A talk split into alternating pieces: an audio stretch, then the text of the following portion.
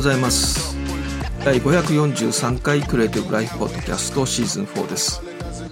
今日は2022年8月15日月曜日の早朝です。このポッドキャストは毎週月曜水曜金曜の早朝に配信しています。今日は月曜日ですけれども、まあ、今日までお盆休みということで、まあ、昨日のニュースで3年ぶり制限なしお盆休み U ターンラッシュピークということで久々に聞きましたね。ほんと3年ぶりですよね。行動制限のないお盆休みで U ターンラッシュっていうともう3年ぶりなんですよね。だから今日まで休みで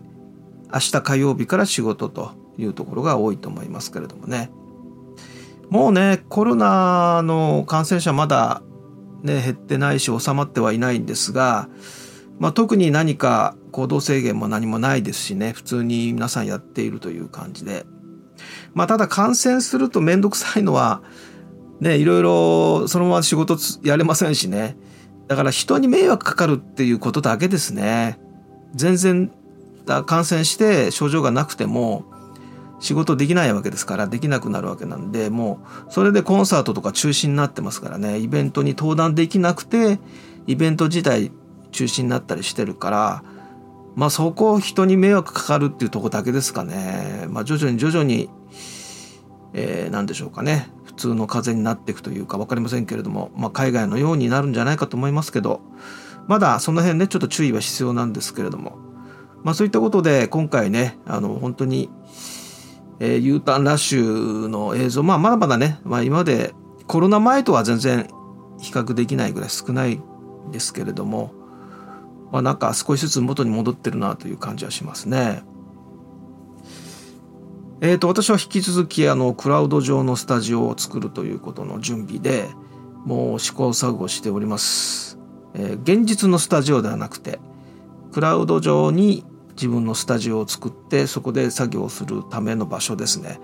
まあ、NVIDIA のオムニバースなんですけれどもでオムニバースと連動できるいろんなアプリケーションソフト Adobe の製品もそうなんですけれどもで今までねできなかったものま、オムニバースと連携できないのはちょっと切っていくしかないかなぐらいのそのぐらいまでかなりの大改革をしております。で完全に来年からはもうクラウドで作業するというような形で、えー、これねどういうことかっていうのをちょっと説明ちゃんとしないといけないので、えー、まだねあんまり簡単にちょっとお話しできないんですが、まあ、そういったことで少しずつ自分のワークスタイルというのをですね、改革していくと大胆にですね、それをずっとやってる最中です。で DAO ツールをですねまあ、検討しなければいけないということにもなりまして DAO ツールっていうのは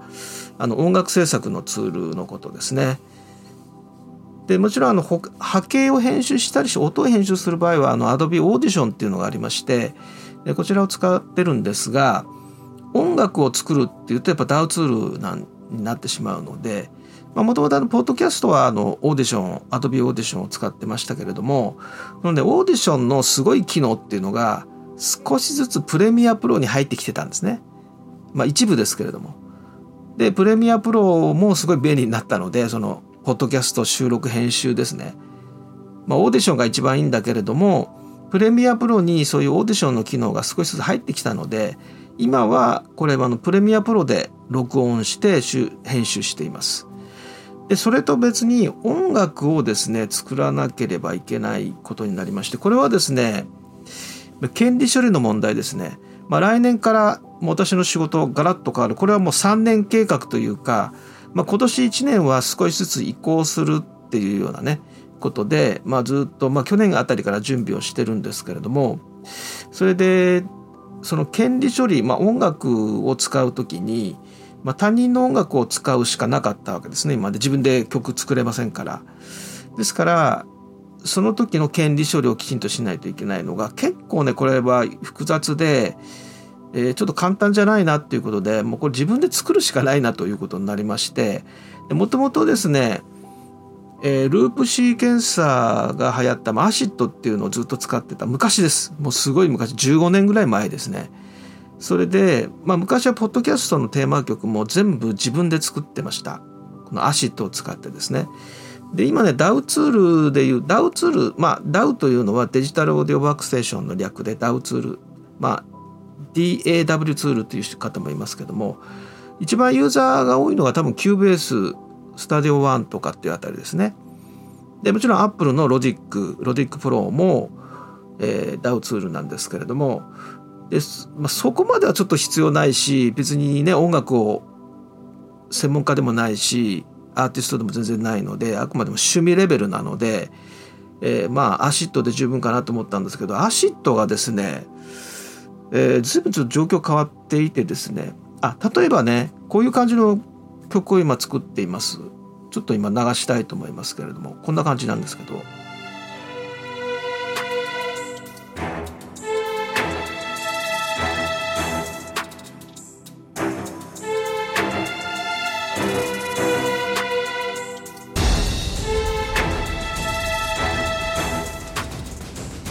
はい、えー、これはね、まあ、もちろん一から作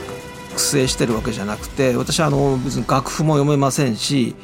楽器も弾けないんですけれども昔ですねやっぱりこうループ CK さんを使ってループ音源というのを使ってそれをこう組み合わせて音楽を作るというやり方なんですね。まあ、プロの方でもね結構楽譜読めない方いるんですよ有名なメジャーなアーティストの音楽アーティストの方でも楽譜を読めないっていう方は全部コンピューターで音楽作ってるんですけどそれとまあ同じことなんですがそれでまあこういう音楽を、えまあ、映像に使うわけですね。でその時のまあ権利処理っていうのがちょっといろいろまあ例えばアドビストックから買うとかね外で売ってるものを買うとかっていうことの権利処理は可能なんですけど結構ねその中に制約があります。いろんな細かな制約があってあの商用利用可能ですよと言ってもですね、えー、結構ね細かいんですね。いろんな手続きが必要だっていうことになりますので、えー、例えば YouTube に自分の作品アップするぐらいならいいんですけれどもそれでやっぱり音楽もオリジナルでいかないといけないということで、まあ、今回ねもう15年ぶりぐらいですか、えー、そしてね ACID が随分ちょっと変わっていて今の ACID もともと ACID Pro っていうのを使ってたと思うんですが ACID Pro はバージョン10になっていてで ACID Music Studio っていうのがですねこれはあのまあ何ですかねあの初心者向けというか ACID Pro からまあ随分機能をそぎ落としたものなんですけれどもでこれが非常に安くてですねで今ですねこれもともと古いんです。あの98年にえ Sonic Foundry というところからリリースされまして私その後随分後になって ACIDというのがあるのを知って、えー、ちょうどですから2003年にですね、えー、ソニーピクチャーズデジタルがですねこのソニックファンダリーを買収ソフトウェアのこの部門を買収してで最終的にソニックあソニーソニークリエイティブソフトウェアっていう名前になったと思います会社の名前がですね。で日本の代理店がフックアップという会社がやってましてそこから買ってました。でところが2015年に、えー、ソースネクストに変わりました。フックアップが取り扱いやめてサポートも終了してで今はなんかソースソースネクストがやってるんですね。で2016年に、えー、この ACID 自体はもう MAGIX というドイツの会社に買収されてます。随分ねいろいろ変わっていてであまりちょっと ACID って聞かなくなったなという感じで、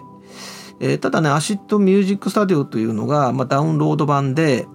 えー、6578円ですね。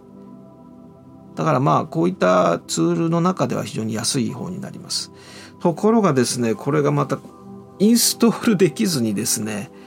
半日以上やってましたかね。あのインストールできずに苦戦するっていうのはめったにないんですね。Adobe の製品だったらすぐ大体問題を解決できます。発見してですね。調べれば大体わかります。でメジャーな製品も、まあ大体ネットで調べれば問題が分かって、すぐに解決できるんですけど、今回は本当わからなかったですね。どういう問題が出たかというと、インストール、まあインストーラー立ち上げてですね、インストール始めると、マイクロソフト、マイクロソフトのですね、ビジュアル C++ 2013のリディストリビュートパッケージの64ビットっていう意味ですね。でこれがないからインストールするよっていうのが出るんですね。でインストールってやるとエラーになるというね。もう何回も何回もそれでマイクロソフトからこれダウンロードしてきてインストールしてちゃんとインストールされてるのを確認してまたインストールが起動してですね。また足りないよって入ってるのに毎回目かそれが出るっていうね。でネットで調べるとやはり同じ症状の人が日本でも海外でもいてで結局ね解決解決方法はどこにも書いてなくて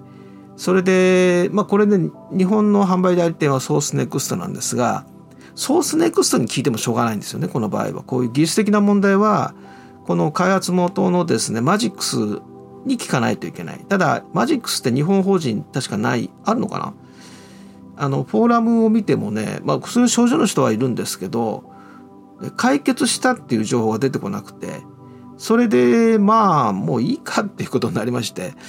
えー、ちょっと諦めてですね Ableton のライブっていうやはり ACID のような ACID のまあをさらにライブ仕様にしたようなツールがあってこれも私当時ですね ACID を本格的に使っていた時に、えー、 ACID ともう一つ Mac で使いたいなと思って Mac 用のないかなと思ったらこの Ableton のライブっていうのがあってそれで少しだけ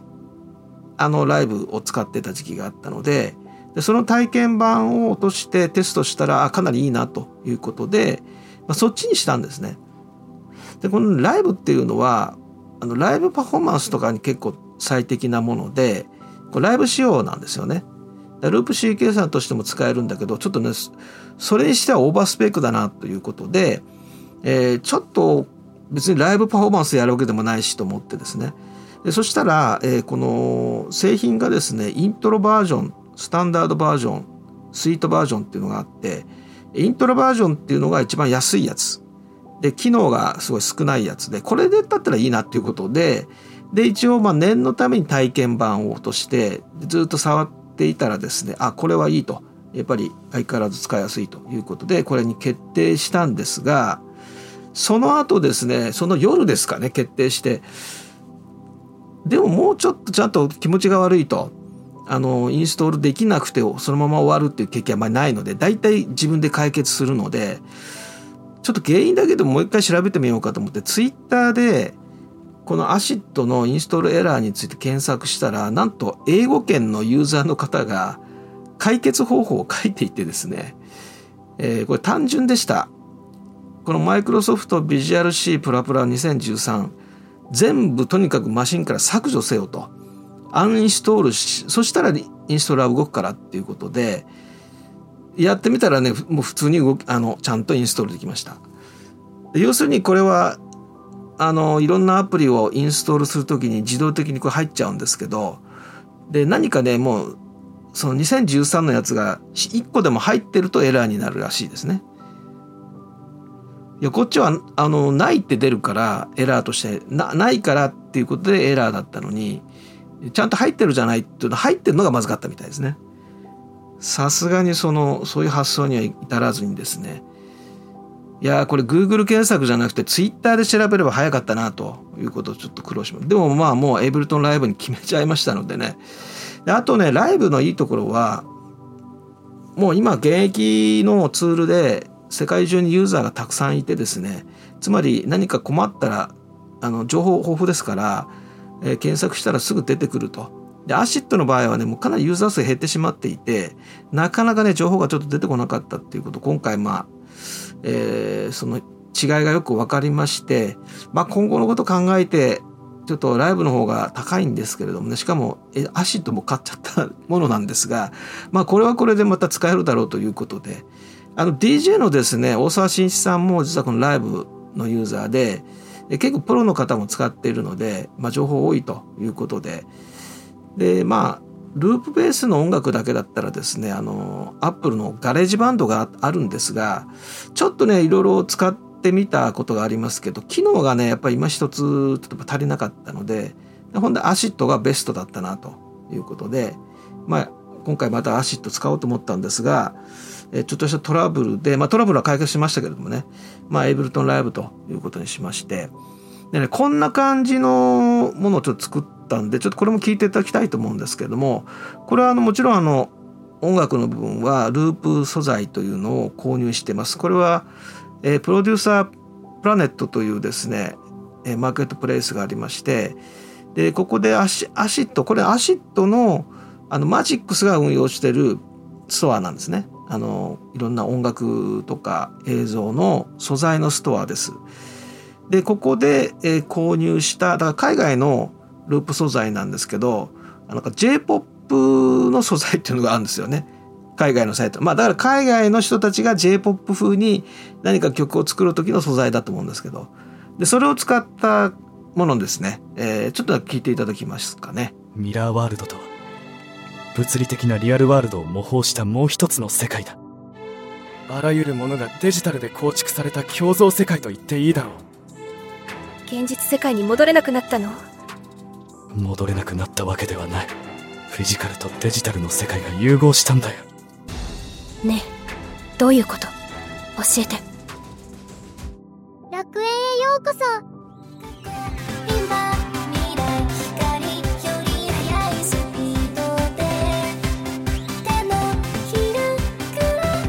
元の世界には戻れないはいれね人間の声声優さんのっぽい声入ってましたよねあれ人間の声じゃないですからこれねあのー、前にも何度もご紹介しましたボイスピークを使いましたでボイスピークはもうとにかく商用利用がについて明確に記されている、まあ、音声合成なのであの、まあ、ひっていうかね、このボイスピークぐらいしかないんですよね。あの、ちゃんと商用利用できるのは。で、ダウンロード版が23,800円。23,800円と聞くと、ちょっとね、高い感じがすると思うんですけど、どうですか？先ほどの声聞いて。共造世界と言っていいだろう。現実世界に戻れなくなったの？戻れなくなった音声合成の声に聞こえました？すごいんですね、これ。あちなみにですね、えっ、ー、と、来週の火曜日、えー、スクーの生放送、プレミアプロなんですね。で、このスクーのプレミアの番組の中で、えー、これ使います。一応、架空のテレビアニメの新番組の、まあ、番宣というかね、えー、コマーシャルをイメージした架空のものです。あくまでもですね。で、これを使ってプレミアでっていうことの、まあ、素材にちょっとしようということで作りましたけれども、まあ、ぜひあの、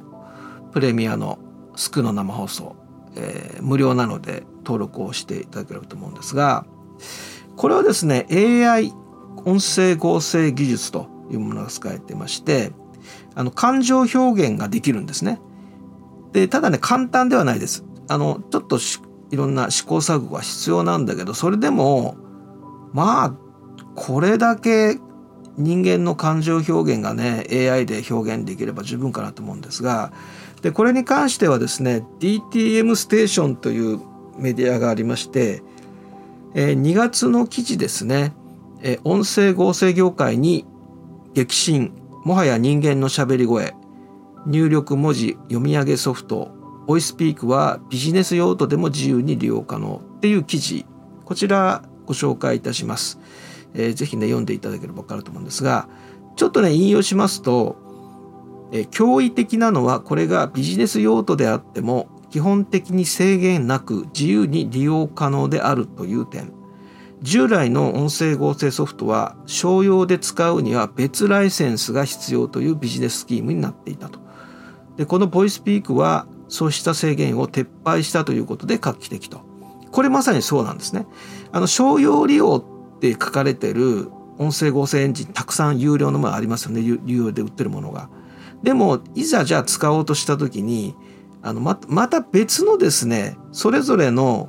やっぱり権利処理が必要になるんですね手続きが。これがね面倒でね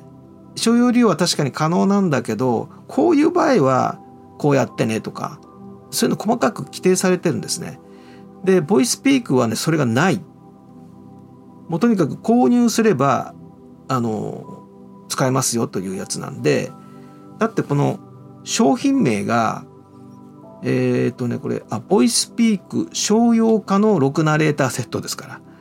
商品名に商用可能って入れてるぐらいだからもうそもそもこれはもう商用可能で特別な手続き必要なしでっていうことをコンセプトに作られてるのでだからこれがいいよっていうふうに前からねご紹介していたんですけれども。でボイスピークのすごいところ先ほどねあのまあ架空のテレビアニメのまあ、その声優さんの声をねこれで AI で作ったものを入れましたけどこれなぜあんなことができるかというと AI がその文章の内容を、まあ、一応見てるんですよね。そして起伏、まあ、スピードですね読み上げのこう高さ高い低いというのをその文章の内容からコントロールしてる。だからこの自然なね喋りを実現してるということでそういうこれ開発者というかボイスピークの方のインタビューにもなってますこの記事はですね。で喜怒哀楽のパラメータ4つあるんですけれども実際にはこの内部的には10個の感情パラメータがあると。でそのインターフェースに出てきてるのは4つなんですけども今後どんどんどんどんこれが進化していくよと。それから音声データベース今、えー、6人のデータベースが入ってるだから6人分の声が入ってるんだけども、えー、もうねすでに10個以上できてるらしくてですから今後追加されていくということですね。でさらに他の言語にも対応すると。これどういうことかというと、えー、英語中国語これあのこの後ご説明するシンセサイザー V というやつがこれ歌を歌わせるツールなんですけどこれあの英語で歌ったり、ね、日本語の歌をね中国語にしたり英語にしたりできるのがその技術を使ってるんですが要するに日本人の声のデータベースを使って英語にしたり英語で喋らせたり中国語を喋らせたり逆に英語圏の人の声をベースにして、え、日本語を喋らせるとかですねそういうことができる技術ですね。でそれは今後対応していきますみたいなねえまだ今は実現されてないけども、まあ、シンセサイザー V はもうそれやってるわけですね。でこのボイスピークっていうのは、えー、このシンセサ今ねご紹介したシンセサイザー V を作った、えー、ドリームトニックスという会社と AHS が共同開発したものででこの、ね、シンセサイザー V っていうのは私はこれは使ってませんけれども、まあ、ボーカルシンセサイザーです。要するに歌を歌う歌わせるための、まあ、歌声合成エンジンというものが搭載されていてこれねすごいのはあの人間の声のサンプルベース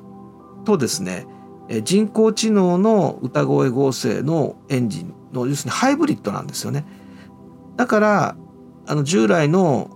この歌声エンジンよりもですねコンピューターに歌を歌わせてるものって聞くとすぐ分かりますよね。でこのシンセサイザー V ってねよあの本当にねあれ人間の曲が歌ってんのかなっていうぐらいあのリズムリズムカルの曲だったらかなり人間に近いです。まあよく聞けば確かに音声合成っぽいんだけどでも従来のものから比較すればかなり人間に近くあの本当にリズムカルなものだったらあの人間が歌ってるんじゃないかぐらいのねところまで、えー、まあ、到達してるすごいんですけれどもでしかもですね DAW ツールと連携できるんですね Cubase、スタデオ1、Logic Pro あたりだとこの3つはねこのシンセサイザーシンセサイザー V をこのツールからなんか起動して使えるのかな？連携できるということなのでライブはさすがに対応してないみたいですけどもね。で、えー、あちなみにねこのじゃあシンセサイザー V っていうのはどのぐらいするかというとまずシンセサイザー V スタディオプロっていう、まあ、ベースとの作るためのね、え、制作ツール歌声合成ツールっていうのがダウンロード版が1万780円ぐらいですね。でそこに歌声データベースっていういろんなその声のですね歌声のデータベースが別売りなんですね。でこれがだいたいダウンロード版で1万円ぐらいです。非常に安いですねこういうものとしてはですね。でスターターパックっていうのがこのスタディオプロと歌声データベースがセットになっているものでこれが1万9800円ですねダウンロード版。あダウンロード版ないんですねスターターパックは。だからパッケージ版が1万9800円だからあの箱で届くっていうやつですね。珍しいですねダウンロード版がない。だからまあ自分で曲を作りさらに誰かに歌わせたいんだけどもじゃあ AI に歌わすかみたいなねことを考えてる人はこのスターターパックを買えば、まあ、一通り揃ってるっていう意味では、まあ、お得ということになりますかね。で本もね結構出ていてあだからこの歌声合成エンジンっていうのはどういうものかっていうねの知りたい方はこのシンセサイザー V ユーザーズガイドっていうのがあって本が出ているのでこれおすすめですね。えー、私もこれ見てああこういうツールなんだというのが分かりました。あの3000 3080円です本はですね。で Kindle 版が2673円でも Kindle Unlimited だったら0円です。ということで私は無料で読みましたけれどもあの Kindle Unlimited に入ってる人は無料で読めますので Kindle 版で買えば2673円です。これ読むとですねどういうものか分かります。でさらに私ちょっと知らなかったんですけどこの DTM ステーションの昨年の8月の記事でえなぜ中国の天才青年は日本で起業し AI 歌声合成ソフトをヒットさせたのかシンセサイザー V の開発者カン・ルファーさんインタビューということで実はなんと23歳の方がえこれを開発し中学中国のね方が開発したということでいやびっくりしました。この方の会社です。ドリームニトニクスというのは。えっ、ー、とだから開発した頃っていうのは2018年かな、えー、ですね。その当時23歳で、えー、上海の方で非常に若いねエンジニアの方ですよね。23歳、えー、これねカンルーファーさんでと思います。そういうふうに発音するんだと思うんですがで2019年に来日してで日本でドリームニクスというこの会社を立ち上げたと。だから今は28歳ぐらいまだ20代ですでもね。でこの方が開発したのがこのシンセサイザー V というですね歌声合成ツールという。すごいですよね。さすがにちょっと私はね楽譜読めないのでこのツールはちょっと使いこなせないなということで諦めてるんですけれどもまああの楽譜とか読める方だったらねあ MIDI とか使える方だったら楽器やれる方だったらねこれいいですねこれで AI に歌を歌わせるっていうのは全然できますよね。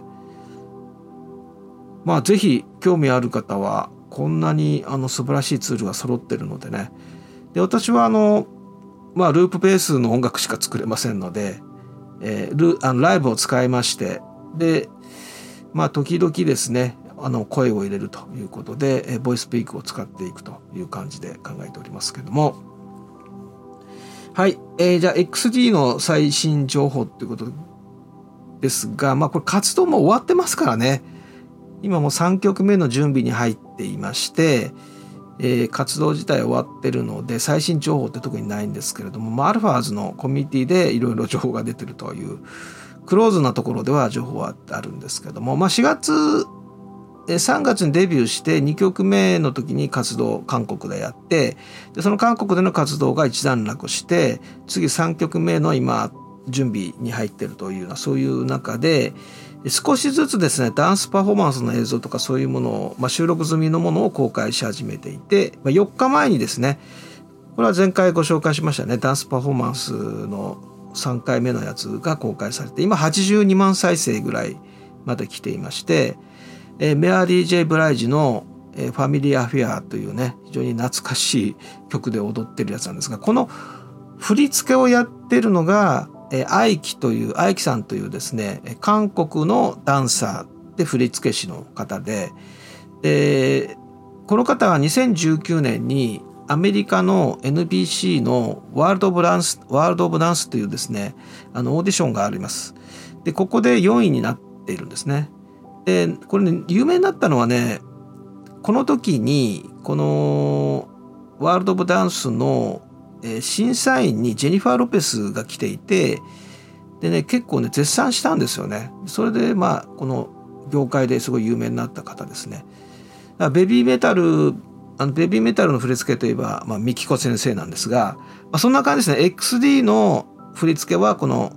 愛樹さんというようなそういう感じ。そのぐらいの結構有名な。でこの方のですね YouTube チャンネルも30万人にやっぱ有名だから結構登録者数も多いんですけれども30万人以上いますが、えー、この愛樹さんのですね YouTube チャンネルでもやはりこの XG と一緒にですね、えー、メアリー・ジェ・ブライジのですね、えー、このファミリアフィアで踊ってるっていう別バージョンの映像を上げてます。これも再生回数伸びておりますけどもでですねこれあの見るとですねこの愛知さんのまあこのなんでしょうね。ダボダボのダンスパンツ。あのねダンサーの方が履いてる。あのダボダボのダンスパンツありますよね。ああのね裾のところに長い紐がついてるんですね。これねちょっとどう表現していいのか。なんか靴パッと見ると靴紐が全部ほどけてるような感じでものすごいあの靴紐ってすごい長いですよね。全部ほどくとものすごい長くなるわけですよね。そういう状態それはダンスパンツの裾のところから長い紐が出ていてまあそういうデザインなんでしょうけどもねでそれが、まあ、軽くこうなんでしょう蝶結びみたいな感じになってるんだけど、まあ、そういう状態が正常だと思うんですがなんか右側の方が完全にほどけてそれが異常に長い紐なんですね。踊るたびにその長い紐が宙を舞うというかよく足引っから引っかからずに踊れるなという感心してしまいましたけれどもまあぜひ見てくださいあのダンス興味ある方はですねあの非常に素晴らしいです。ということでですね、えー、こういったあのまあスタッフ重要ですね。やっぱり5年間かけてその歌のレッスンダンスのレッスンそれからね今3カ国語英語日本語韓国語はもう全員メンバー全員7人全員喋れる。でもしかしたら今中国語やってるんじゃないかなと。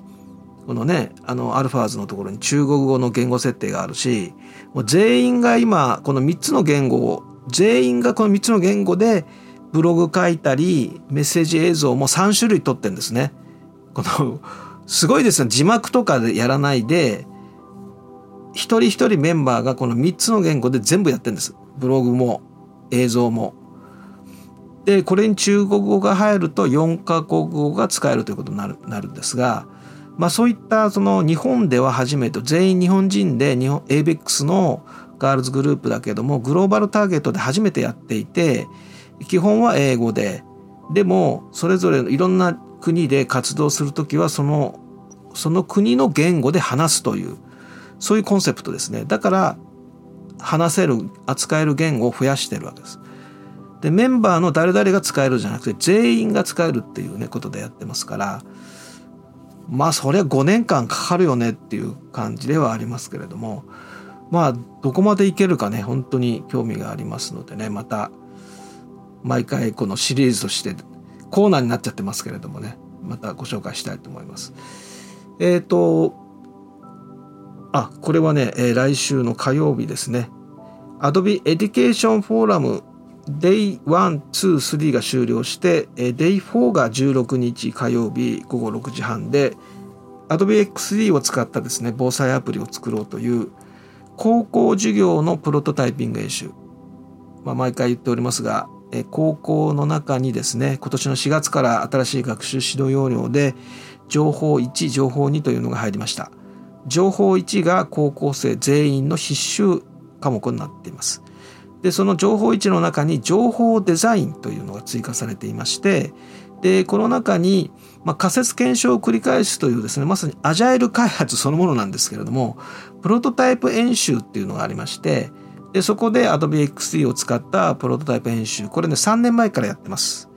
もう今年から新しい学習指導要領になってスタートするというので3年前からやってるんですがでそれをやりますえっ、ー、と、16日火曜日の6時半からです。1時間ですね。で、ぜひですね、これは高校の先生向けではありますけれども、無料です。あの、企業の UX やってる方も ぜひ見てください。高校でこういう授業やってるんですよと、こういうあの創造的問題解決法のですね、能力育成です。え、プロトタイピングを回す。え、仮説検証のイテレーション、こうやって高校でやってますよと。いうことをご紹介しますので、えー、ぜひえ登録をしていただければ無料で見ることができます。そして、えっ、ー、と、あ、3DCG 勉強会、ちょっとやばくなりました。本当申し訳ないんですけれどもね、これでもただ、